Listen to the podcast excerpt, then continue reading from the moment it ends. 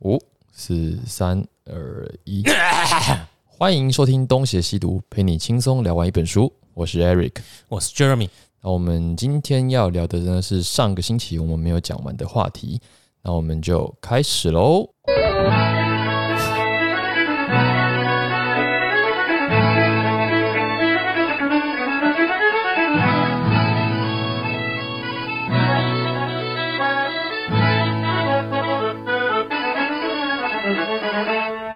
那接下来要讲的就是民主进步党的阻挡啦。这个时候我们要再提一次附证了。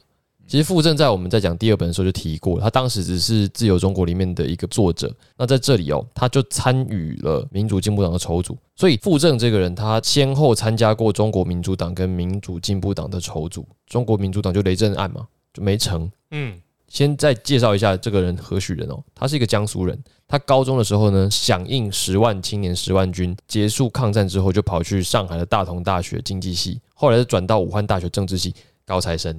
嗯，因为武汉大学是一个很好的学校。厉害。那么傅政是在一九五零年的时候到台湾的，就是四九年被打趴下，五零年他就到台湾来。他后来跑去念台大政治系，他跟彭明敏算是亦师亦友，政治理念相合啦。在雷震阻挡的时候，傅政他是最积极的，结果就是雷震案之后，他被判感训三年。这个人也是不知道该想该做什么。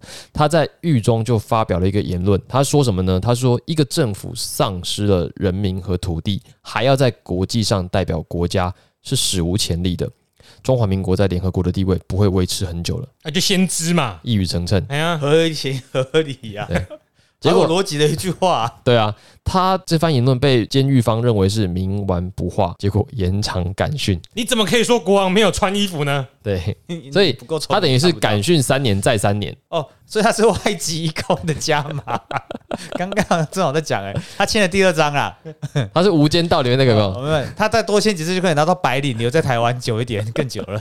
哇，真的是，哎、为什么要在这里面讲这种话？你就乖乖蹲满三年出来再说嘛。公理与正义对有些人来说很重要。出来再说，你还是会被抓进去关啊。出来再你就继续念就好了，干嘛要先办？你知道我有搬家很累，对啊，我表达言论我 不我想在忍舒三适圈年。待久了，就继续待就好了 嘛。那要不要干脆在第六年的时候讲一次，再再三年，九年六个月？如果这个东西不会一罪就重复犯法的话，他可能会多加很多次。 中间伙食费都省了，住他宿可费能也讲省很，多次都一样的，哎，又没有新梗了，就被放出来了。没有利用价值了，这个没用了。那个已经没用 了。哦，好， 又讲错。在筹组民进党的过程中呢，傅政扮演的角色呢，就是负责协调各派人马，然后他保存所有的会议记录，所以他又被尊称为是太史公，国民党呃，民进党的太史公。接下来就要讲一下他到底在瞧哪一些团体，就是党外人士后来势力其实已经挺大的了。所以有很多人选举的时候自称党外，当选之后就被国民党收编。选举的时候自称墨绿，骗票，前几个礼拜还在讲他从民进党出身，谁？柯文哲啊，前几个哦礼拜、我忘了这是什么新闻，但是他就是讲说他来自于民进党，他也不知道民进党会变成现在这个样子，他什么时候在民进党？他当初很早就从民进党出身，大家一起打败了国民 党。哦，对，哎，你什么时候去打败国民党了？照这样讲起来，就花莲王跟苗栗王也算是吧，算什么？就是那种选举的时候就说自己是白色哦的，，他们不需要靠党了，他们跟政党没有那关个很系，像什么？他们朱无，党也可以选上。他们很像诸侯，没有，因为因为傅昆萁之前有被关啊，就你不能够提名，就他们有提名，每个政党都有自己的提名的办法，你要是被起诉，有真的就不会得到提名权，哦，所以那那一次选举的时候，国民党有推一个候选人啊，那当炮灰啊。王庭生的样子，被吸那个那个票数不忍卒睹。少到不行。但是他还是可以赢。可是那一个炮灰要是不在的话，那些票全部都移去，因为那年民进党声势正大嘛，全部都移去民进党的话，哎、可以小赢傅 昆萁。不用想那么多，那不会投给民进党的啦。对对，如你 果太啊乐观了可是啦，如果啊、哎呀，某一类代机啦。好吧，那就是原本就不会赢了。好，那那他们例外。那这边有提一些具体的事例啦。他说，一九七七年的时候呢，有二十一名的党外省议员进去省议会，之后就有人加入国民党。那么有人会在议长跟副议长选举时呢，投票给国民党候选人，就被黄信介怒骂说他们是假党外哦。所以党外开因为开始变大了，他们开始有这个组织的问题。那他们到底要怎么样去识别这些人？到底怎么样考核党外人士的纪律？怎么样推荐候选人？就会变成是很重要的难题，因为会有出现像这样子西归挖打饼，想要靠你们选上，选上之后再把你们撇一边的人出现嘛。靠，你怎么讲？我说你脑中就出现柯文哲的脸，太好烦 哦！你害我被植入了，我有没有讲谁我？被植入了。我现在讲的是一九七七哎年对的事情、柯文哲的名字刚刚都没有出现过，现在第一次出现，哦有你刚刚讲过了啦。我、有讲到吗？对可恶！好，那么这个时候，康系的领袖康宁祥，他就跟各个党外的山头协调，就想到一个办法。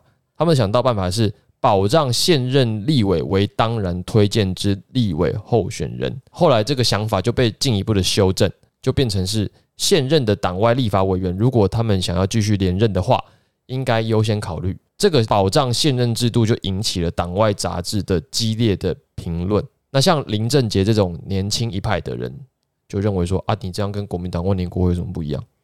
西地就是啊，这个他只要选上了，下次就还是他选，那下一次就不就跟以前一样吗？就是他只要想要选，就是先让他选，可以这样选了又选，选了又选，选了又选。请瞧瞧那些贪污的县市议员，五连霸后面的党籍，你换谁都差 不多。这是真的，换成民众党也是一样。 哎呀，他二连霸就对，所以康宁祥的这个办法，如果用现在看起来，就是等于是说，你批评国民党这些万年国会，结果你自己想要做的也是万年国会。对，所以这些年轻人的人认为说，啊，那干那我们玩什么？就我们怎么会有机会呢？所以他们就群起反对啦。那这个时候就出现了一个党外编辑作家联谊会，简称编联会。这个联谊会呢，就聚集了各种的非主流青年。独立音乐、那个时候主要是政治倾向，独立政治人物对，不管你是左派、右派、同派、独派，他们都会跑进这里。他们就等于是那种新生代，可是他们还没有起到什么决策性的作用，他们可能就是打打下手、办杂志啊、参选、助选、参与一些社会运动，就等于是先修班的概念啦。这个组织就让党外运动开始有了比较初阶的组织化。那么也让很多年轻人有机会进到社运界。这个时候的领导人是林卓水，林卓水就带着他们跑进了这个党外选举会员会，就是刚刚讲康熙的那个他们巧了那个事件嘛，就是要保障现任。林卓水带着这一批年轻人跟谢长廷两个人一起，就删除了这个保障现任的条款。这个就是康熙跟非康熙之间的冲突最代表性的事件。这里面包含着什么？就是包含着议会派跟街头派他们的路线上的冲突，再来就是公职者跟非公职者之间角色的冲突，然后再讲个具体点，就是两个世代之间看事情的态度的差异啦。就虽然你们都是党外，但是因为你们年纪，然后你们的社会地位的不同，他们还是存在着很明显的鸿沟。虽然你们这两派都是党外，但是有瞧不拢的地方。想法出发点不一样，一个想要巩固权力嘛，他们怕被那个时代人怕被中国国民党在好不容易夺到的民众民意代表的权利的位阶被国民党拿走，一个想说，诶，已经有了民主的机会了，这个地方是兄弟山头，什么各自努力啊，那句话怎么讲？你不是讲出来了吗？这我讲对吗？兄弟登高各自努力，啊、登高，我想说，我我讲山头啊，反正就是要夺权。对马克思他就是他们都在夺权。所以现在是不是因为这样才有初选的制度嘛？嗯，就外有游戏规则啦，让每个人都可以拿到第一张门票，啊也不一定啊。像蔡英文就出来说，首都的话就是现任优先啊。有吗呃，首都有人要连任的话，就是现任优因先。为毕竟只有两两 round 嘛，只就只有像做两台次嘛南，他就是可以连任一次嘛，嗯，所以他就是现任优先，你就不用再初选了啦，算是一个修正因，为他本来就是那个市的市长啊，当然优先让他选市长。而且这个快要变成通例了吧？就是你只要有帮他选，就是坐满两任当。然啊，而且他在其实防堵没有限制的任期啊。嗯，如果立委、议员这没有限制的连任，没有连任限制的话，就要初选，对啊，要初选合情合理嘛。以前可能还没有想过有人居然可以选上首都市长吧？在那个年代，党外人士选上首都市长，就只有你们之前，诶，之前有讲过一次例子嘛？桃园啊，呃，哦，那不是首都，跟宜兰啊，首都就只有陈水扁选上过一次啊，对啊呃，对，那都直多辖久市之啊后，了直？辖市啊，对啊，所以当时保障现任并不是针对所有的公职人员，当时最多就是到立委嘛。对，所以那个时候因为立委没有连任的限嗯制，所以反对康宁祥是有理由的。可是如果是现在是有机会角逐顶级的这个县市首长的这个位置的，那么他可能就会适当的调整。我不知道，就是可能是没这有啊，样。每个都都时空环境对背景不同民嘛。民意代表最高的位置就是县市首长了吗？民意代表最高就民是啊立法委立法员，委员啊所以县市首长不算不算不啊，算民意不代算表，对哦，那是行政首长。行政啊，嗯，了解。好，那刚刚讲到就是两个世代的差异，再是变变成是两个具体的集团。一般情况下来说，这两个集团水火不容，理应不会有后来的民进党。那这件事情到底是怎么成立的，下面会继续提到哦。这里会提到另外一个组织叫做党外公正会，是党外公职人员公共政策研究会的简称。对，这个是在编联会的成立的隔一年才成立的。那么他的首任会长是立法委员费希平，然后秘书长是林正杰。结果国民党一开始还宣布这个公正会是个违法组织，要求他们解散。接下来呢，就是要讲一下费希平是何许人呐、啊费希平其实他那个时候就很老嘞、他是东北人，然后也是北京大学的，所以他一九四八年他就是立委了，就是他还在中国的时候他就已经是立委了。然后他一九六零年在台湾在立法院质询雷震案，因为这样子被国民党停权一年，他干脆就离开国民党，变成无党籍人士。费希平也是在美丽岛事件之后才开始跟党外人士来往的。他是在国民党的政治高压之下，唯一一个跟党外人士一起奋斗的老立委，还没有使用尿袋的那一种，身体够好啊。够老够老了，但是可能还没有用到尿袋。嗯，那么因为公正会呢被国民党要求要解散，那费希平又是有国民党背景的，所以他就想要瞧，他就去跟主管机关登记。然后他又写信给当时的国民党秘书长蒋彦士，就引发了内部的抨击，因为他们觉得像康宁祥这样子的妥协路线并不符合他们的理念，所以费希平后来就退出了这个公正会，改由尤清担任第二任的会长，然后谢长廷就担任秘书长。其实谢长廷在后来的党外成立民进党之前都蛮重要的欸、没错，你看名字也是他定的，然后康宁祥的连任的计划也是他跟林卓水去干掉的。所以发现他其实也不适合当那个镁光灯的第一线，他可嗯能当第二线的话都稳扎稳打，不会吸炮火。他现在讲这个也代表他以前非常讨厌 他，他长得很卑鄙耶，你知道吗？小夫 啊，我长得他妈有够卑鄙的啊啦， 他是谋士。 那个嘴巴就很会说话、啊所以如果他不要吸仇恨值的话，是不是应该去第二线？陈水扁你讲不过他嘛，他长得那样就又聪明又也，他其实蛮老实的脸，他老实点啊，好，我现在还要继续讲谢长廷的一个 idea。他女儿好像很漂亮，对不对？我说谁？ 谢长廷，你怎么都在看人家女儿啦？欸因为儿子就是欠赌债啊，爱赌啊，哦都已经断绝关系了，很抱歉，我没办法再为他说话了，好，他长大了。而且不是亲生的，真的不是啊，不要怀疑。呃，这个我听说过。哎，那么后来公正会跟编联会在地方选举的时候，他们还是有联合起来组织了一个党外后援会，取得了胜利。那么在大选之后，又是谢长廷哦，他就提案要修改公正会的章程，成立地方的分会，然后呢，也开放非公职人员参选。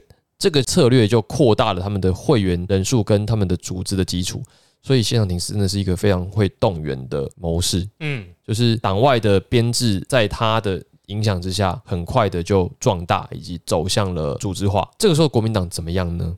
这个时候国民党其实因为江南案跟石信案，美国对他不爽，国内政治经济状况又很低迷，加上蒋经国当时健康状况又恶化，所以也已经不能怎么样了。只能威吓，可是大家可能也都知道说啊，你你就只能威吓了啦。那这时候有一个另外一个插曲，就是许信良在海外阻挡。许信良在一九八零年的时候逃到美国去嘛，赴美进修，已经在美国六年了。他就决定要在海外组织新党。那这个阻党的动机，可能是受到了菲律宾政局的影响，因为当时发生一件事情，就是当时菲律宾的一个可能会当上总统的人叫做阿基诺艾奎诺。那他在一九八三年的时候呢，要返回菲律宾，结果在马尼拉机场被暗杀。这件事情是震惊全球的，因为大家都觉得是马可斯干的好事。嗯，这件事情就引发了1986年的人民力量革命，有百万人走上街头。那个地点我还去过，叫 EDSA，就是一个广场，然后你都没有办法想象，我看当时有百万的人在那里。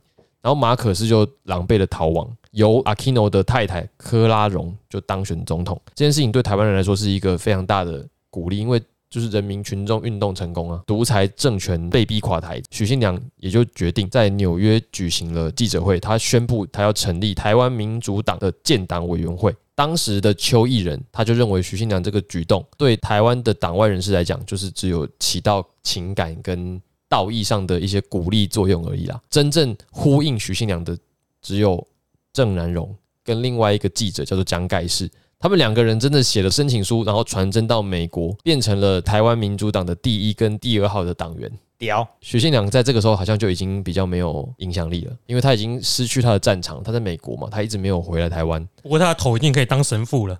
那个时候就已经没有了。对， 在这个时间点，我必须要收回现场里的女人很漂亮这句话。希望如果我怕 Eric 没有剪掉刚刚讲的那种对女性外表的评论，所以我在这边要做个澄清。 好，啊好，澄清这个根本是更加深杀猪的印象。 干，对不起啊，越描越黑。 好了尽，量啦。许信良，许信良结束了啦。干，你看我们在听啊。 有有有，他 说哦， 那他那在查那计划是小结夫束的女 儿。对不起，我刚我印象中是，但是你越讲越不能剪了算了算，了越来越连贯。这个是你这集是你剪的吗？你剪掉它好了，如果你有听到的话。不然你剪好了啦。 那么接下来哦，就要提到他们阻挡的事情。民进党阻挡的时间主要是在一九八五年到一九八六年这两年，光是这两年他们就有五次的阻挡的讨论。但是我们刚刚讲过，他们有两派人马，至少是两派。那细部就更不要讲，根你根本不知道当时谁跟谁是不对盘的。这是民进党的传统啊，啊对你到现在还有派系，大概就是从那时候留下来的啊、嗯，没办法啦，因为哎、诶这个原因是因为他们原本很多人都出自于国民党嘛，国民党要统治，上之前有讲嗯过啊，国民党要统治地方人，他就是先分派系啊，嗯，几几集前有讲过，所以没办法。还有一个最天然的就是，本来有人就会分派系，不管你是不是同党的都因会。为那个社会学有学到嘛，对分三个人就会分我群他群，嗯所以陈水扁在那边解散派系是一件很蠢的事情，因为人本来就有派系，你把它解散之后，他还是会跟自己合得来的人在一 起。对啊，他班上没有女同学吗？嗯看一看就知道了吧。这个禁止不，这个禁止不了啊。不知道该回什么。但是他讲的很好啊。嗯，对啦，那你们班没有女同学、啊？一中怎么会有女同学？现在有 了， 有有有后来变成女我同学我有读过国中啊，女同学没有你一中后来也有变成女同学的啊， 对对呀、啊，我之前想唱那首歌诶，什么女同学？你才不是一个没有故事的女同学。嗯，然后接着就梦遗少年了，因为有那个女同学。嘿，果儿，你要不要跟她睡一觉？哎、很棒哎、这个礼拜 Eric 会在中正纪念堂对自由广场上请哎面，带着安河桥北来，嗯，我有买到，安河桥北，我知道啊不是爱河桥北，， 爱河桥北臭臭的 吧？香香的，现在已经整治干净了。那看谁当市长了。好了，干干刚刚可以在里面。敢喝的我无论哪个河我 都不喝。好了，那我们刚才说到五次阻挡讨论都难以为继，因为大家意见不一样。可是傅政认为哦，这些党外的人士，你们每个人如果都单打独斗，那不太可能成什么大事，所以他就默默的召集他觉得可以合作的人见面开个会，一个一个问你们敢不敢阻挡？大家都说敢。当时在场有八个人，那这八个人，我想大部分都是熟面孔，可以念一下：费希平，刚刚念过的；傅政本人、谢长廷、江鹏坚、周清玉、尤清、黄尔璇、陈菊、张俊雄跟游锡坤。那里面除了黄尔璇之外，我基本上都听过。那我听过就表示其他人应该也都听过，因为我毕竟之前都不熟，连我都知道，表示他们知名度蛮高的。啊啊，黄尔璇，真的连我都不知道。我真的不知道他是谁。你问他一个一个问说你敢不敢阻挡啊？每个人都说敢，啊、大家都要打进去是不是？ 嗯，哟， 对，没事，好这个不好笑，对可恶失败。那这个时候就是谢长廷提议，我们就叫民主进步党，你们说好不好啊？好啊，啊，就开始偷偷进行这个阻这挡是工民作。主进步党哎，你有点活力好不好？打个轰破啊！哦，嗯这是合理嘛？现实生活中就是有一个人出点子，你们这些人就是要跟着对从啊众，不是啊，你八个人开会，你会这样吗？哎，也不会像你刚刚那样啊。哎他们这样子，呃我觉得这名字叫民主进步好吗？欸不欸不错哎、欸，哎、你看我们这群人每个人，呃我们表达民主，你看这个时代就需要民主，这个可能故事应该这样子吧？比较自然一点嘛，对吧？哇，进我我步，狂你北拜哦，哎，叫完那银龙共达意吗？有附赠应该不会吧？他这么多，他应该会讲了吧？听得懂？哎呀，应该不会讲哎，讲民主进，我们都说民进动啊，全全部讲讲民主民主进步动，哦，民主进步动不太好念哎，哇，你就要念一次，没有进进步对来我来来，那你念一次，民主进步动，嗯，哎你怎进么进步很难呢、进步啊，进步啊？我是不太会念民主啦， 你是民主进步动的东丸呢？嘿，诶、顶礼 拜，诶、台中市的主委跟我讲，投票要 注意。为什么你台语可以这么的卡啊？我想要讲对啊，我不想要讲对的话就可以不不是，你是会讲的，我可是就不想就不想主动的讲，可是到了工地现场，有时候不得不讲，在后里不我应只该。是单纯不想而已。跟你小时候我不需要，我爸妈讲台语的时候，我会我可以用国语回他们。哦他就是附赠或废弃品的角色了。哦，好，嗯嗯，难怪他之就前单纯不想讲而已。啊外省腔讲的这么人类好给我民族进某动恨么啊？他就 好，给过，我看 行，特别同意，特 也特别支持，特你 妈呀！不是是坚决支 持，好吧这不特别了，是不是？我要看要郭采洁都在特别要坚决，这个时候要坚决支持。然后我会拿出一条红布，上面有很奇怪的字体的白 字，北我会写极口号，二十五句，好好，长，二十五句是不是？不知道了。他们有，你不觉得很扯吗？这条路上怎么可以一直出现不重复的口号？哎、那个口号有些真的蛮有创意的、嗯我之前在天津的学校，那个时候就会看到一大堆口号啊，然后就觉得哇，想口号的人其实也蛮厉害的，拜托，那环境超会想口号的好不好？什么都可以想对子出来。对而啊且，有些好像本来很废话，被他写的很不废话， 嗯，对啊，很神圣的感觉。其实那个文字的架构是厉害的，我必须说，工整，工整，文文文字架构很厉害啊。虽然里面讲的内容很北蓝， 跟泰国一样啊，话都不能直说啊，对要发挥创意啊。对，很有创意。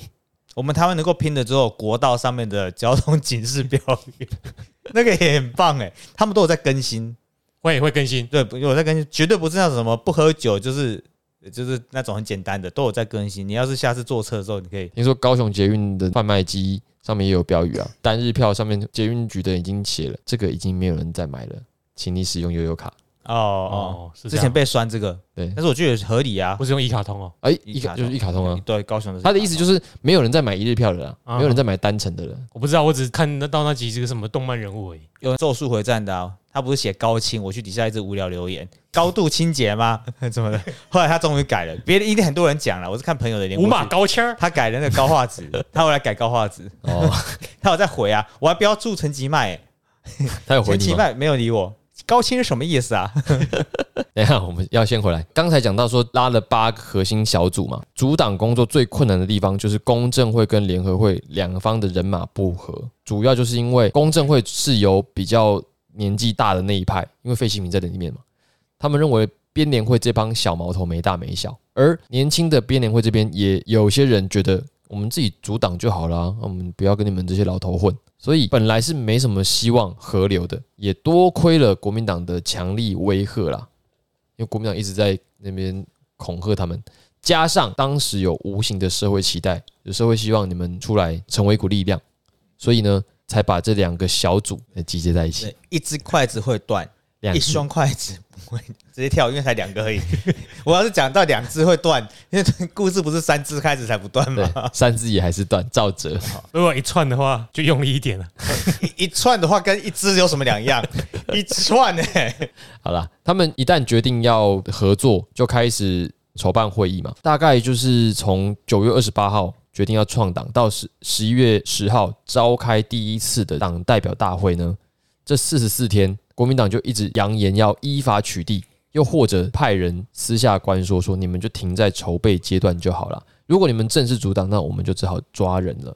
所以党外人士他们就秉持这个原则，牢可以做，但是党不能毁。他们就排定了三个梯次的逮捕名单哦。所谓逮捕名单，就是等待被逮捕的名单。你抓走了，我还有下一批补上来。对，反正他们就是一定要组成啦。嗯，那陈局说，当初在排这个逮捕名单的梯次的时候呢，很多人都自愿要当第一批，他们都愿意牺牲。那么，针对这些党外人士阻挡的这些行为，官方怎么看？中央日报就发表了社论，它的标题说：“阻挡是极少数的人无视国家前途与法律尊严，置社会安危于不顾，不但不知和中共济之为贵，反而乘国家之危来伤害国家的团结安定。”他写一篇文言文出来干什么？很像对面的发言呢、欸哎、这个一第一批讲一下，让大家尊敬一下。好啊，傅政、费希平、江鹏坚、谢长廷啊，不好意思，很棒，很棒，小邱玉，议员看起来是很奸诈的，对不好意思啊奸。诈，尤青、黄尔璇，邱玉人真的长得很 奸诈，哎、这第一批就等于是前面那个八人小组的那个阵容、欸嗯高度重叠了。嗯，我们刚刚讲到中央日报的看法，再来就是郝柏村，蒋经国曾经问郝柏村说：“啊，阻挡这个事情你要怎么看？”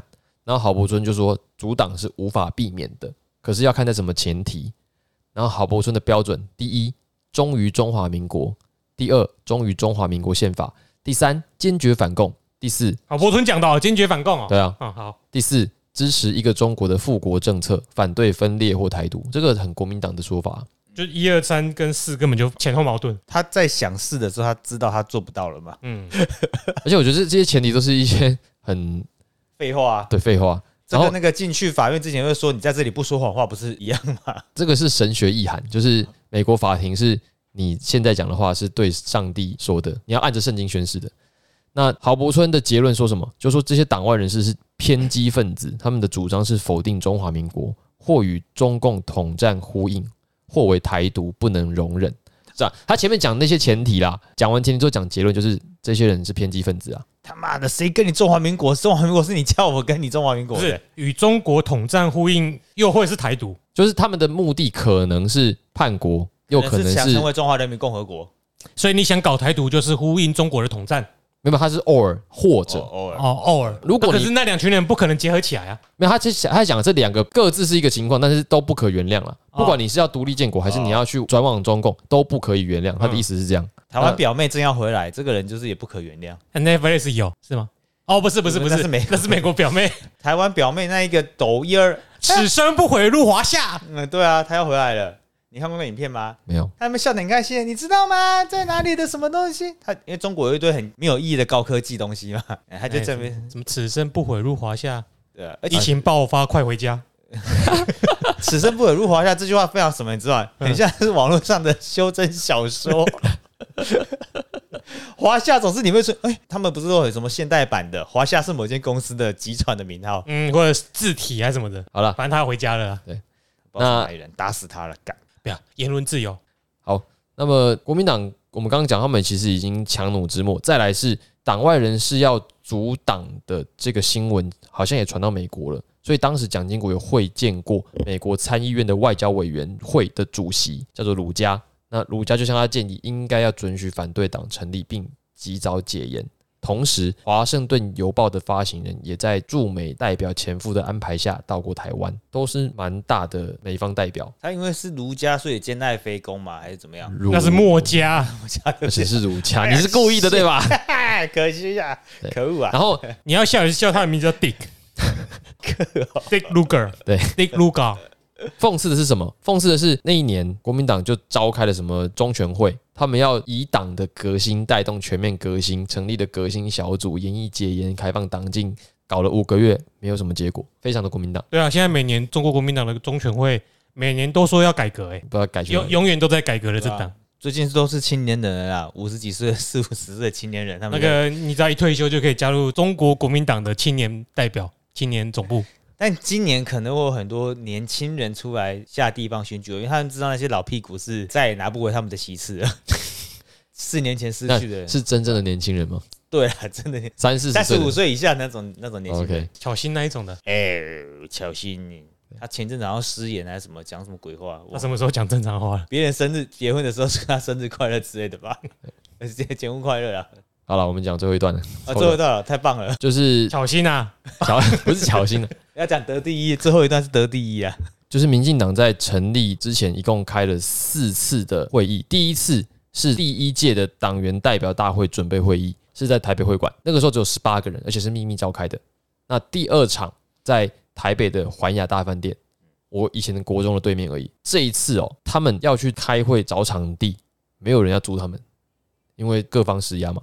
后来是用淡江校友会的名义才租到了哎呦，有你的份哦，关我屁事，是我大学的这个校友会，就与有容焉啊你，并并没有 租到了环亚大饭店，然后才正式超怕召被开。怕被抹绿啊。我会 真的有点怕，真的，你的同学都已经这么的毒了，两码事嘛，个人立场跟时代立场不太不一定要一样。那他们就召开了党代表大会，后来第三场在一个叫做“假天下”的餐厅，就选出了他们第一届的中评委。我其实不太知道中评委是要干嘛的啦。那总之呢，由郭吉仁担任第一届的主委，加码。第四场就在金华国中举办了民主进步党的新党晚会，到底是民主进步党还是新党？民主进步党新党晚会，它就是一个新的党，哦，对， New Party 啊，哎、不是中国新 党。哎，好，第四场在金华国中是面向群众的，是开放的，就不像之前是只有党员。这是故意的吗？为什么？刚刚郑南荣不是也在金华国中？哎、还是金华国中当时是一个什么 热真正的民主圣地是金华国中，场地比较好是借，热门不是。点？哎呀，而且金华国中我记得没有很大哎、你们有去过那个永康街吧？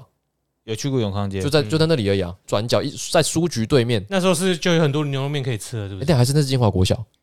不知道，你是台北人哎，我我再确认一下，哎呀我下次再确认一下，我一直讲，搞不好一直讲错。那因为这是面向群众，当天就有一些小额的募款，然后就募到一百多万。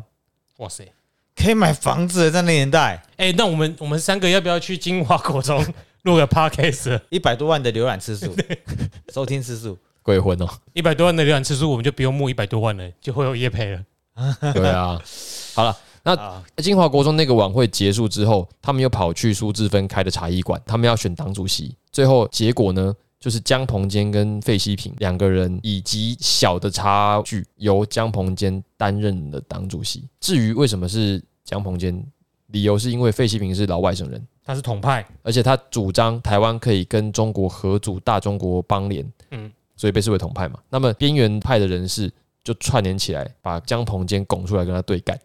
而且呢，主张费希平当主席的康系人马认为费希平稳赢的，所以他们就很放心的回家回南部弄假牙了。那么三十一名中执委哦，只有二十五张票，那六张票就是提前回家没投票的。啊，真的是所以才会让江鹏坚有机会，不然你怎么算？费希平真的是稳赢的。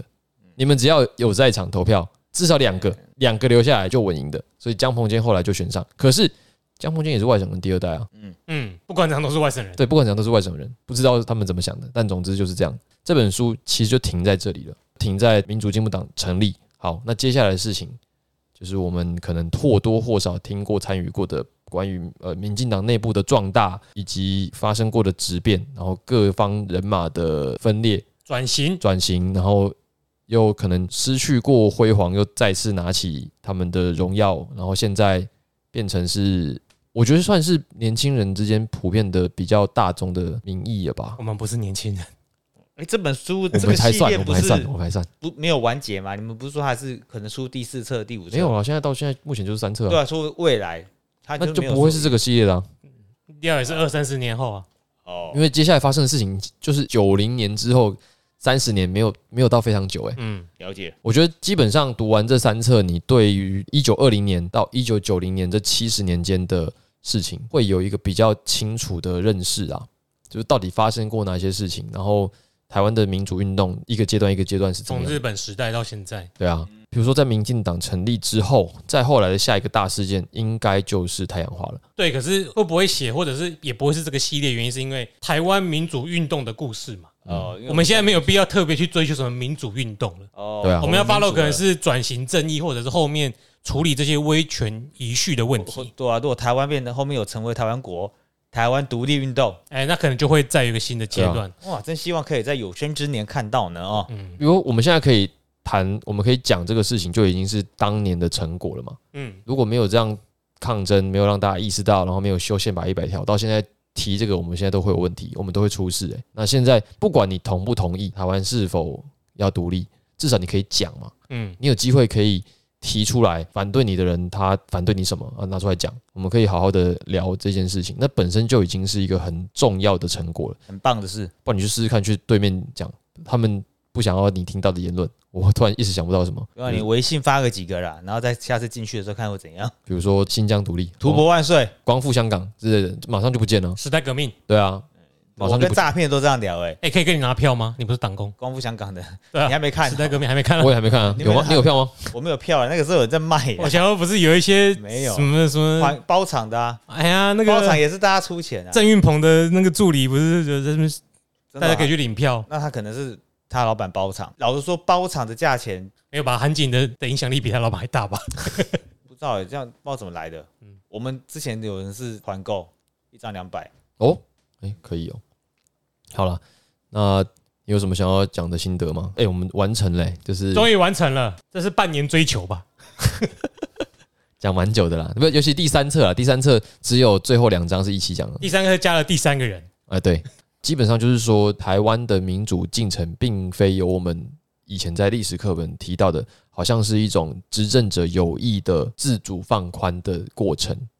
因为我们学到好像是说蒋家父子有意识的要逐渐民主嘛，嗯，可是实际上在书里面他们不断的在强调的就是，因为种种时代背景的发展，比如说在美国的支援下，国民党勉强的存活下来，然后肃清之后变成蒋家的王朝，然后在蒋家王朝的影响之下呢，排除了异己，把这些异议分子通通都清除掉。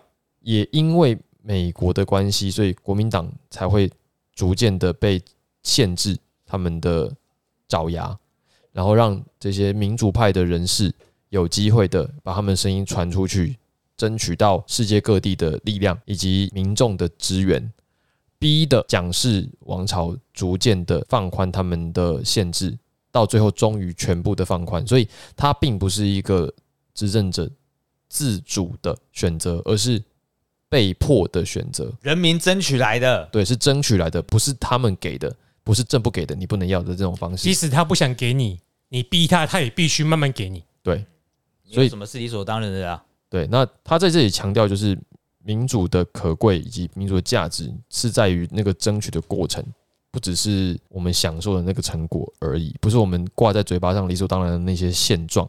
他的争取过程有多少人流血，多少人坐牢巨，失去自由，失去青春，就是代价是很巨大的。耶、好了，那么本集的节目就到这里吧。那嗯这个我们的、本系列的节目就到这里呃了。本系列也到这里，就本集也到这里啊。哎，对，那呃，这个算是非常有意义啦。那之后如果还有后续的相关书目，我们再找出来看是用一集的时间介绍，或者是我们就平常我们在读的时候会放出来给大家看。或者是你们推荐，对，那以上如果说喜欢我们的节目的话呢，欢迎到 Apple Podcast 底下有一个五星评论，那也请你们不吝的留一些评论给我们，好或坏我们都会虚心接受检讨。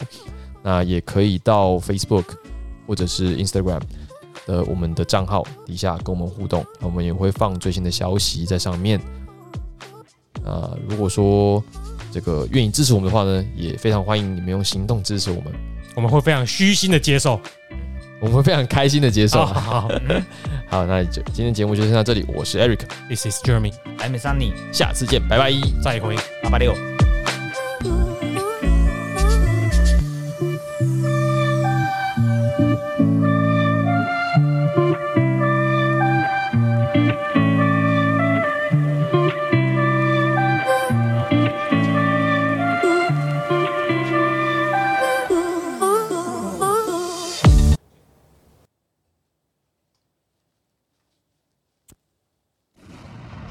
我叫做郑南苗，我主张台湾独立。